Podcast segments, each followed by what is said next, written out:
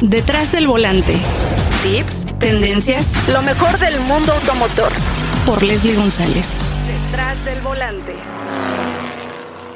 ¿Qué tal amigos de Detrás del Volante? Pues tenemos un episodio algo distinto y vamos a hablar obviamente de autos, una prueba de manejo que realicé de la nueva Volkswagen Taos, así es, ya la manejamos, pudimos ir de desde Puebla hasta San Miguel de Allende en un recorrido bastante amplio para conocer todo acerca de este modelo que será producido en la planta de Volkswagen con muchas adecuaciones, esta planta.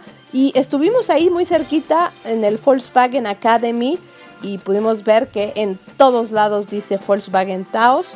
Es un gran éxito este vehículo y obviamente tenemos deporte motor con el Gran Premio de Bahrein en su segunda edición, porque recuerden que eh, la semana pasada hubo también Gran Premio en Bahrein, pero ahora nos sorprendió Checo Pérez con este Gran Premio que empezó muy complicado, pero vaya, vaya noticia que tenemos y vamos a conocer más de los pilotos mexicanos que han estado en la Fórmula 1 junto con David Sánchez. Cae la bandera verde.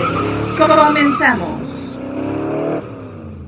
Antes de comenzar con la prueba de manejo que tuvimos de Volkswagen Taos, déjenme comentarles que también la marca Volkswagen cierra el año con el lanzamiento de su nuevo Teramont y también el nuevo Cross Sport. Y el nuevo Teramont renovado y también completamente eh, nuevo, el Cross Sport, están disponibles en la red de concesionarios a partir del 1 de diciembre. El nuevo Teramont Comfort Line estará disponible hasta enero del 2021. Desde su introducción, este nuevo Teramont ha sido sinónimo de éxito para Volkswagen y llega a nuestro país completamente eh, pues con un cambio porque es una actualización, tiene muy poco tiempo en el mercado este vehículo y cuenta con dos motorizaciones, el de 2.0 litros turbo, 238 caballos y también la versión 3.6 litros de 280 caballos y también cuenta con el 4Motion para ofrecer un rendimiento diferente y también distribuye la potencia del motor entre las cuatro ruedas dependiendo de la situación en que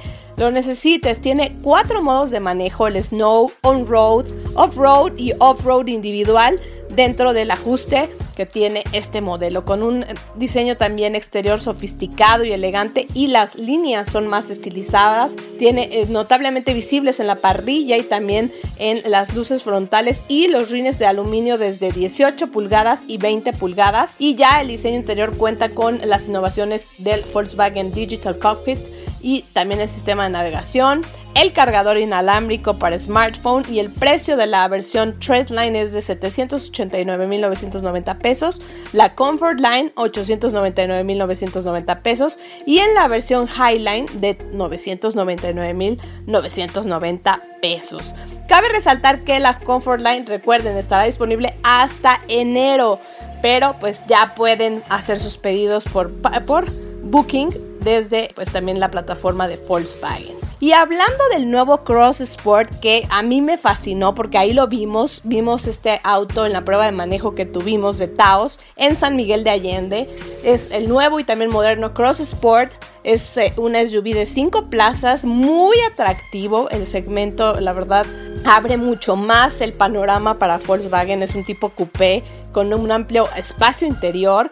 Llega a nuestro país una sola versión top con paquete R-Line y también tiene interiores parcialmente en piel bitono con accesorios que ya hemos reconocido en, Air, en el R-Line, en específico que aportan este aspecto más deportivo. El techo corredizo panorámico con ajuste de altura y también los rines de aluminio más grandes que maneja la marca que actualmente son los de 21 pulgadas. Y al igual que Teramont también Taos, este modelo ya cuenta con el nuevo logo de la marca y con el sistema Wireless App Connect. Este dinámico modelo pues, lo vimos en un color Pure Gray que se está haciendo famoso, ¿eh? famoso en algunos modelos también del grupo Volkswagen. Y este vehículo parece ser que estará en 999.990 pesos y estará disponible también a partir del 1 de diciembre y lo pueden conseguir online en Booking el 7 de diciembre. Cuenta con el motor 3.6 litros de 280 caballos de fuerza y también tiene 4Motion. Así es que ahora sí, vamos a conocer todo sobre Volkswagen Taos. Al volante. Ahora sí vamos con la prueba de manejo de Volkswagen Taos. Este modelo teníamos que manejarlo primero en México porque México va a ser el primer país en comercializar este nuevo Taos que pues, recientemente fue presentado mundialmente para los países donde será comercializado y México será el primero en tener este modelo. En una primera fase se contará con Trendline y también la Comfort Line para la preventa y la gama completa de Taos estará disponible para 2021. Es un hecho, la verdad, sin precedentes que este vehículo pues también será producido en la planta de Volkswagen en Puebla y me encantó porque bueno, estuvimos en Puebla justamente en Volkswagen Academy, de ahí salimos a esta prueba de manejo hacia San Miguel de Allende. Recorrimos más o menos en dos días 660 kilómetros, entonces pudimos conocer bastante bien este modelo. Manejamos la versión Highline que recuerden que se estará vendiendo después, pero habrá tres, tres versiones, Trendline, Comfort Line y la Highline, que recuerden que existirán las versiones Trendline y Comfort Line y a inicios de 2021 se empezará a comercializar la versión más equipada que fue la que estuvimos manejando, 449.990 pesos, 499.990 pesos y la Highline 535.990 pesos. Tiene un motor 1.4 litros turbo, son 150 caballos con una transmisión Tiptronic de 6 velocidades. Se siente muy bien este motor, la verdad es que tiene muy buen rendimiento, también muy buen desempeño, cuenta con control de crucero adaptativo, asistente de colisión frontal con freno de emergencia, cámara de visión trasera que está muy bonita la, la cámara porque tiene muy buena visibilidad y sobre todo la calidad que tiene esta pantalla de 10 pulgadas porque en la versión de entrada es de 6.5 pulgadas, eso también hay que resaltarlo. Cuenta con cargador inalámbrico Volkswagen App Connect, recuerden que también cuenta con el Volkswagen Wire and Wireless App, que ya es muy importante y la verdad es que la pantalla es muy fácil de manipular, es mucho más agradable, está más intuitiva, eso también hay que resaltarlo y la verdad es que los acabados que tiene este nuevo Volkswagen Taos, recuerden nosotros manejamos la Highline y tiene una combinación bitono en las vestiduras, eso me encantó. Los detalles también en el volante, ya cuenta con esta nueva imagen del logotipo de Volkswagen. La parte frontal es muy, muy deportiva. También me hace recordar mucho a Teramont, porque también siento que tiene mucho de Teramont, pero en versión más pequeña. Y también la parte trasera tiene ese carácter, ¿no? Recuerden que está el Volkswagen T-Cross. Después viene Taos, después Tiguan y obviamente está Teramont. Así es que están completando la gama de Volkswagen y hay que resaltar también que la planta de Volkswagen ha invertido 7.400 millones de dólares en México, de los cuales más de 400 millones se destinaron para la producción de este modelo Taos. Recuerden que viene basada en la plataforma MQB para poder producir estos modelos y recuerden que también está el Golf, el Jetta, Tiguan y ahora Taos y su producción se llevará a cabo en el segmento de producción más moderno que tiene el segmento poniente ahí en la planta de Volkswagen. Hay 17 nuevos herramientales en proceso de prensas para la producción de este nuevo Taos, con una expansión de cerca de 3.000 metros cuadrados para eh, la capacidad también de almacenamiento para los troqueles. En carrocería se integraron 354 nuevos robots y dos nuevas cabinas de soldadura láser. En pintura también se llevó a cabo una reprogramación en todas las líneas. Manejamos, bueno, yo manejé un color azul que me encantó, que es el característico, es el que, la insignia de este modelo, que les va a llamar mucho la atención y sobre todo el interior, cómo puedes cambiar esas luces para tener un ambiente diferente, eso también me llamó mucho la atención en este modelo. Así es que, pues la producción de este nuevo Taos es eh, orgullosamente mexicano y se destinaron cerca de 30 mil horas de entrenamiento para su personal, para que también dimensionen lo importante que es este modelo para México y también a nivel mundial. Así es que México fue el primero en tenerlo, en manejarlo y pues comercializarlo. Así es que esto fue Volkswagen Taos. Deporte motor. Muy contentos, ¿no? Muy contentos de lo que sucedió ahí con nuestro querido Checo Pérez, que a mí, yo creo que desde hace varias fechas, yo la verdad es que sí decía que iba a ganar una carrera. Muy bien. Yo sí, la pensaba. Tú dime, ¿no le tenías esa fe? Yo tenía confianza en los podios, pero para que este, hubiera lo de las victorias, tenía que haber pasado lo de hoy, que se contaran totalmente los Mercedes, no había más. No sé, no sé, todo puede pasar. Ha, pasado que Hamilton le ha pasado algo, ha pasado que a Valtteri Bottas por casualidad, ¿no? Por casualidad siempre le pasa algo en los pits y ahora también con George Russell, que bueno, también había muchas, eh, te encontrabas en las redes sociales esto de George Russell, ¿no? ¿El auto o el piloto? Yo sé que es muy buen piloto, pero híjole, la verdad es que sí, también se nota que en la Fórmula 1 tienes que tener un vehículo de la categoría de pues el auto que tiene Hamilton. Difícil porque, a ver, es que el auto sí representa mucho y tú lo sabes mejor que nadie. El auto representa, creo que el 70-80% de las victorias en la Fórmula 1.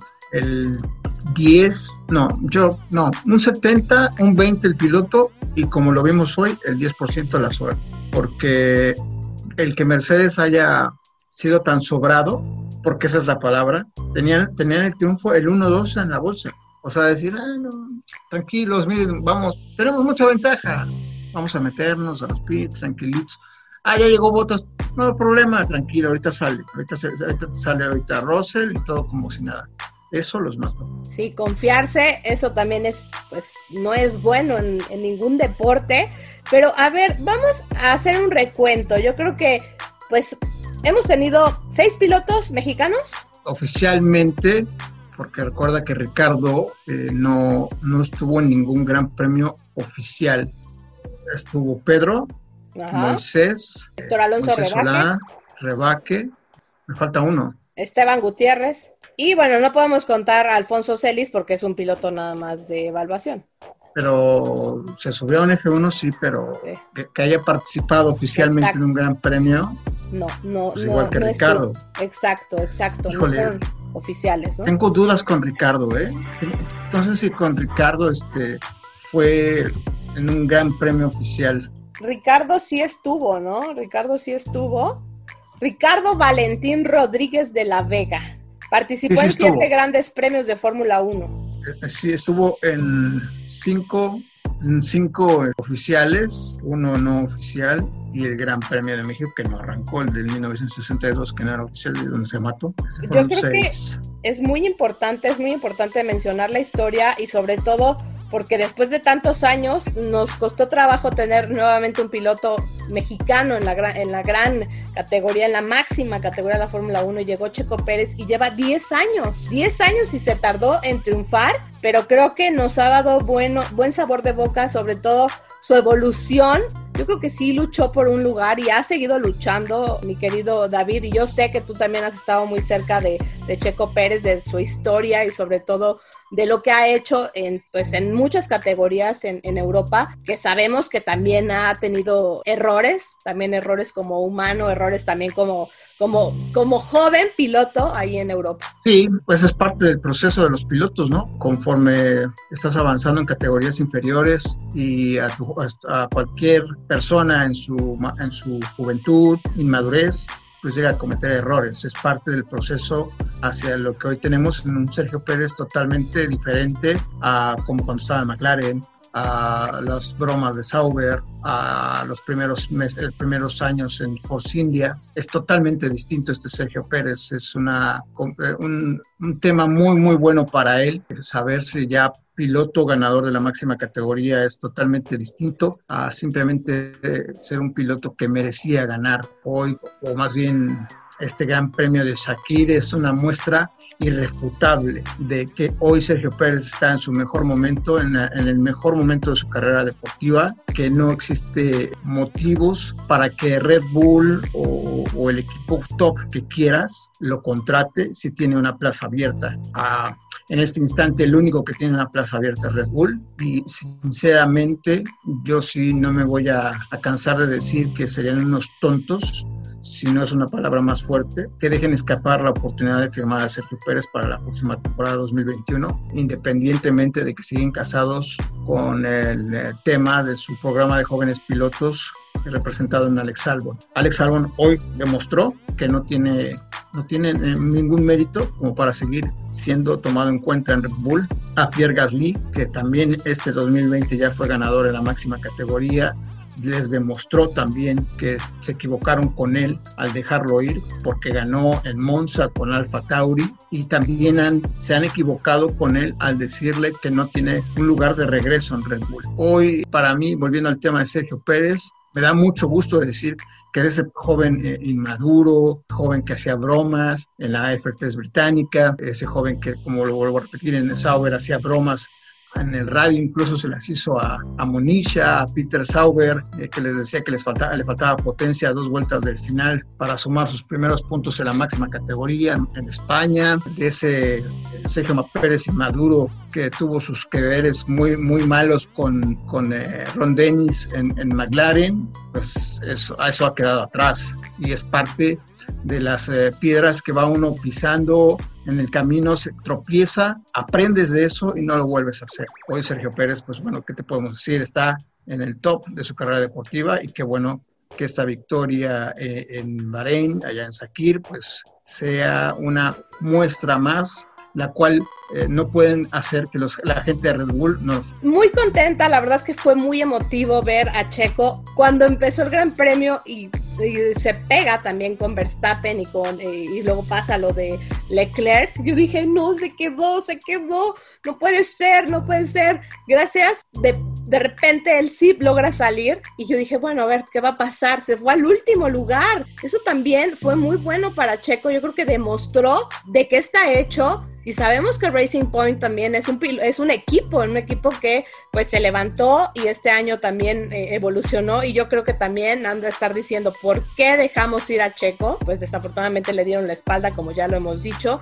Y creo que David, como tú lo dijiste, tú estuviste, has estado muy cerca de Checo Pérez y de su carrera desde sus inicios. Y como lo, lo dijiste, también la parte de bromas, que uno se cae, se vuelve a levantar. Yo veo a un Checo Pérez mucho más maduro, que está tomando las cosas con calma, que dijo, bueno, si no se hace nada para el 2021, me voy a esperar para el 2022, pero que sea la mejor elección. Y yo creo que también eh, de eso puede presumir también Checo, que puede esperar la mejor opción. Y bueno, sabemos que la mejor opción pues, es la única que queda, es Red Bull. Pero si no lo deciden, esto lo deciden en Abu Dhabi. Sí, bueno, técnicamente Christian Horner, que es el director de, Red Bull, ha sido muy claro. La decisión, quizá la decisión ya esté tomada, pero el anuncio se va a hacer hasta después de Abu Dhabi o en Abu Dhabi. Entonces, creo que lo que hoy ha pasado en Bahrein simplemente una ayudadita, una ayudadita no, no a Sergio Pérez, sino a Christian Horner y al doctor Marco para que ya se den cuenta de que no hay mejor opción disponible, de que dejemos de lado a Alex Albon y que afronten ya a partir del 2021 con una plantilla de pilotos como Max Verstappen y Sergio Pérez, una verdadera plantilla que sea competitiva, afronten el reto de ya vencer a Mercedes, porque llevan varios años siendo segundones. Esa es la verdad, a pesar del logo de dominio que tuvieron al inicio de los 2010, con Sebastián Vettel cuatro campeonatos del mundo consecutivos y por supuesto también cuatro campeonatos consecutivos de, de constructores para Red Bull desde ese entonces eh, no han vuelto a establecerse como verdaderos eh, contendientes. Cuando llegó la era híbrida, solo Mercedes ha sido campeón. Así es que la mejor opción para Red Bull, si quieren dejar de, estar a la sombra de Mercedes, es contratar a Sergio Pérez, ponerlo al lado de Max Verstappen y entender también que ahora no solamente Sergio Pérez eh, tendrá que ser sombra de Max, entender que tienen en los dos pilotos calidad como para ganar grandes premios. Hacerles entender también en el caso de que se dé, porque estamos hablando en un supuesto de que Sergio Pérez llegue a Red Bull, hacerles entender que eh, cualquiera de los dos tiene opciones de ganar y que cuando haya opciones de hacerlo, pues se evaluará en la pista para ver que se obtenga la mayor cantidad de puntos. Si Sergio tiene mejor ritmo, etcétera, lo que sea, pues ya se platicará. Pero entender que tienen en Sergio y en Max una mejor plantilla que la que tendría Mercedes, porque Luis tampoco está asegurado, pero si llega a firmar, ¿cuánta validez tienen Valtteri Bottas actualmente en Mercedes después de la carrera de hoy, no? Con George Russell, que ha prácticamente opacado al piloto finlandés, que en su primer gran premio con Mercedes estuvo a nada de ganar, que tuvo la mala suerte de que se le pincharon a llanta y ya no pudo pelear con Sergio por la victoria en las últimas vueltas, pero realmente George Russell es una mejor opción para 2021 porque entendemos que Valtteri Bottas tiene ya contrato para el 2020, perdón, para el 2022 Russell, 2021 tiene contrato ya Valtteri Bottas. Entonces, está muy incierto ahora el panorama para el finlandés con la actuación de hoy. Así es que volviendo al, punto inicial, sin duda Red Bull tiene que estar ahí firmando ya a Sergio Pérez. Excelente, mi querido David. El campeonato quedó pues Lewis Hamilton 332, Valtteri Bottas 205 puntos y la verdad es que creo que qué triste para Valtteri Bottas ser siempre el segundo lugar en Mercedes-Benz, ¿no? Eso yo creo que también es muy triste para el piloto. Max Verstappen 189 y Sergio Pérez 125 puntos, después Daniel Ricciardo con 112 y Alexander Albon está hasta el octavo lugar con 93 puntos, así es que aquí está la decisión también, ¿no? Y Checo Pérez fue el piloto que más sumó puntos en Racing Point y ahora también le ayudó como pues le benefició mucho, ¿no? A Racing Point esta, este 1-3 por parte de los dos pilotos porque ya están colocados en la tercera posición como eh, constructores y eso también es importante para el equipo. El resultado del 1-3 para Racing Point con Sergio Pérez y Lance Stroll, claro que sí, eh, ha, sumado una importante ahora con una fecha por definir. Este tercer puesto les asegura una muy buena cantidad de millones de dólares me llama la atención mucho que, Sergio siga empeñado en, darle al equipo una mejor posición final. Lo entiendo perfectamente por el lado del profesionalismo, pero lo que me llama mucho la atención es el tema personal.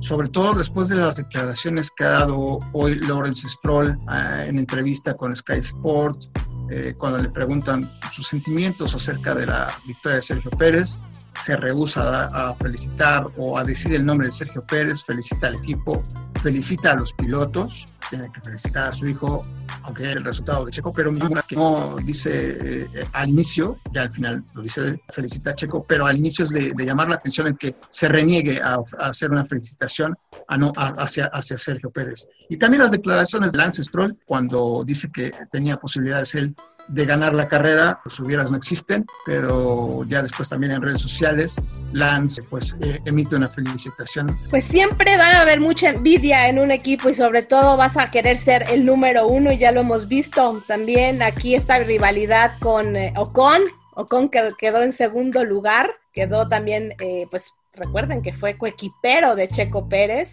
y también aquí ya quedó, también quedó plantado, ¿no? Que Checo quedó adelante, pudo haber sido con, como lo, lo, dijiste, el hubiera no existe. Y vamos a ver qué pasa en el Gran Premio de Abu Dhabi, mi querido David, y ojalá tengamos buenas noticias. Y si tú tienes mejores noticias antes, pues ojalá que nos lo comuniques para que pues en detrás del volante le digamos a la gente pues lo que quiere saber y lo que quiere escuchar, porque ahorita las redes sociales, todo mundo habló de Checo Pérez y yo creo que hasta los que no ven la Fórmula 1 hablaron de Checo Pérez. Pasaron 50 años luego de la última victoria de un piloto mexicano en la máxima categoría, el triunfo de Pedro Rodríguez en el viejo circuito de Spa-Francorchamps de 14 kilómetros. Leslie, pues eh, solamente en, eh, en la Fórmula 1 se ha escuchado dos veces el himno nacional mexicano, eh, aunque se han, han, habido tres victorias en la, en la, máxima categoría. En 1970 en Spa fue la primera vez que se escuchó y el día de ayer en Bahrein. Y la primera ocasión fue el triunfo de Pedro en 1967 en el Gran Premio de Sudáfrica no, los organizadores del Gran Premio, por supuesto de la Fórmula 1, pues no esperaban el triunfo de Pedro Rodríguez, siempre traían ahí el God Save the Queen o la marsellesa o la, marcha española, pero no, no tenían el, himno nacional mexicano. Y lo que se puso en esa ocasión fue una canción que se llamaba o que se llama Al Sur de la Frontera, que no tiene nada que ver absolutamente con, pues, con México, es una canción norteamericana es muy eh, chistoso el dato, muy relevante también. Vaya, a mí me, de verdad se me puso chinita la piel al escuchar el himno nacional y sobre todo ver la reacción de Checo, cómo estaba llorando. Ya lo dijo en las redes sociales, ¿no? Ojalá que nos haya dado un poquito de alegría después de todo lo que estamos viviendo en todo el mundo, pero pues en México creo que pues sí nos hacía falta esta, esta gota, ¿no? Esta gota de, de felicidad que nos da Checo y sobre todo siendo mexicano en una categoría tan compleja y pues todo lo que le ha pasado, ¿no? Durante tantos años a Checo y esperemos que pues tengamos piloto mexicano en la Fórmula 1 en 2021, sobre todo porque pues tenemos Gran Premio de México, pero necesitamos tener también a un piloto mexicano y creo que también la Fórmula 1 necesita tener a un mexicano. Fuera de eso, Leslie, me parece que la Fórmula 1 necesita pilotos talentosos, necesita pilotos lanzados, como lo que vimos hoy en Sergio Pérez. Hoy, durante el Gran Premio, en la parte en la cual Sergio empezó a, empezar a remontar posiciones, lo vimos de verdad gallardo, lo vimos aventado, si se puede permitir la palabra, un tipo que tenía supuestamente un motor o una unidad de potencia con más millas que los demás, con el compuesto duro, que se supone que es eh, eh, el más lento de los tres, pero que sin embargo con las vueltas que hizo Sergio Pérez tenían los mismos tiempos que varios de sus rivales y que le permitió al final ir remontando posiciones y ganarles las posiciones en pista luego de que ellos hicieron sus paradas en los fosos. Necesita la Fórmula 1 este tipo de pilotos, este tipo de, demostraciones que enaltezcan el deporte. Bien lo mencionabas, Leslie, Sergio estuvo 18 en la primera vuelta y extraoficialmente es el primer piloto en la historia en ganar un gran premio, estando en esta posición al terminar la primera vuelta. Ay, qué felicidad, mi querido David. Solamente me queda agradecerte este enlace que tuvimos para este episodio en Detrás del Volante, que era muy importante. No podía dejar de pasar esta oportunidad de platicar con alguien como tú, que pues ha estado tan cerca de Checo y siempre en redes sociales das mucho de qué hablar con todo lo, con todo lo que lanzas, porque de repente mandas una, una cierta pedrada o no. Síganlo de cerca a mi querido David Sánchez. Danos tus redes sociales nuevamente.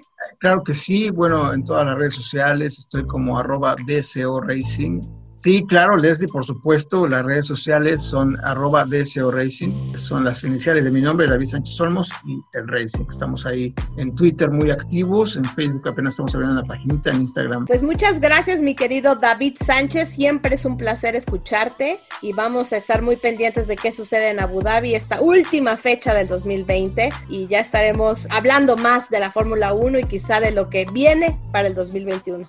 Gracias a ti, Leslie. Un saludo a todos, a toda tu audiencia y por supuesto hay que estar atentos al final de la temporada, la próxima semana en Abu Dhabi. Un gran abrazo, Leslie. Un gran abrazo, mi querido David.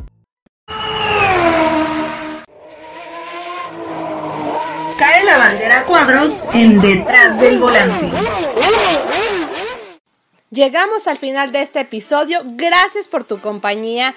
Gracias por estar cerca cada semana. Y ya se nos está terminando el año con muchas presentaciones. Vamos a estar manejando Ford Bronco, estén muy pendientes. Y también estaremos en el autódromo de Amozoc con el Mazda 3 Turbo que ya ya se los hemos presentado, pero vamos a tener otro episodio hablando con otros especialistas de este tema. Los espero la semana que viene con otro episodio de Detrás del Volante y no lo olviden, Recuerda, disfruta tu auto al máximo y maneja con mucha precaución. Hasta la próxima. Tenemos una cita cada semana para que seas mi copiloto y conozcas más de los autos que llegan a México. Sígueme en Instagram, arroba detrás del volante por Leslie y léeme en la revista Líderes Mexicanos y en Glocal Design. Nos vemos en el siguiente episodio. Disfruta tu auto al máximo.